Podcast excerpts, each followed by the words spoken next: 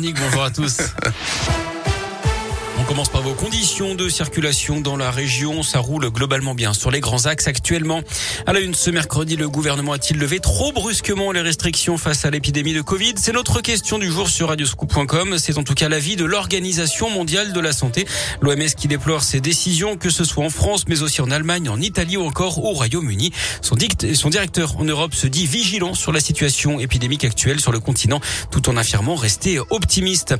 Elle est condamnée pour avoir détourné 400 400 000 euros. L'ancienne comptable de Paro, la société d'eau minérale de Saint-Romain-le-Puy en Haute-Loire, a écopé hier de trois ans de prison, dont six mois ferme. Cette femme de 55 ans été jugée pour escroquerie. Elle aurait détourné une centaine de chèques entre 2013 et 2018, d'après le progrès, pour les dépenser dans des voitures neuves, des voyages ou encore des croisières.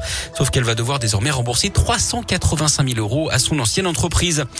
Ras-le-bol général à la Sécu de la Loire, un préavis de grève illimité vient d'être lancé à l'appel de deux syndicats. Selon eux, les employés de la CPAM sont sous l'eau dans notre département il réclame plus de moyens auprès de la direction. À noter qu'un débrayage est prévu pour mardi prochain à 10h. Dans la région, la raffinerie de Fézin à l'arrêt pendant deux mois. Total mène à partir d'aujourd'hui une grande opération de maintenance sur ses installations de pétrochimie entre Lyon et Saint-Etienne.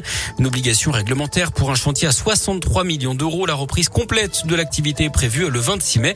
Total qui par ailleurs annonce mettre fin d'ici à la fin de l'année à l'achat de pétrole et de produits pétroliers en provenance de Russie.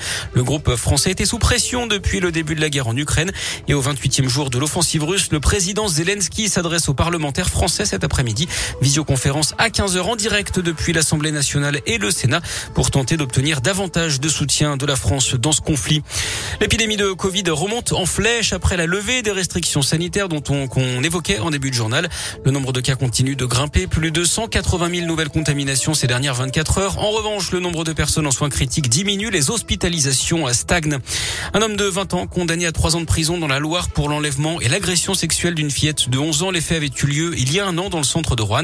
Il avait invité la victimes qui souffrent d'une déficience intellectuelle à le suivre. Ils avaient été retrouvés dans une chambre d'hôtel de la commune du Coteau en pleine nuit. Il n'y avait pas eu de viol, mais des attouchements. Ce jeune réfugié de 20 ans est également condamné à une interdiction définitive du territoire français. Il devra verser 4000 euros de dommages et intérêts à la victime.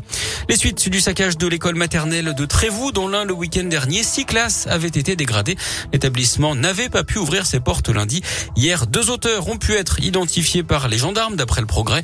Les autorités qui invitent leurs complices se manifester via un message diffusé sur les panneaux de la commune. Du basket avec de l'Eurocoupe et cette défaite de la Gielbourg à domicile hier contre Ulm 85 à 72. Et puis le monde du tennis sous le choc avec l'annonce de la retraite d'Ashley Barty, la numéro 1 mondiale australienne. Elle rend son tablier alors qu'elle est âgée de seulement 25 ans. C'est tout bon pour moi.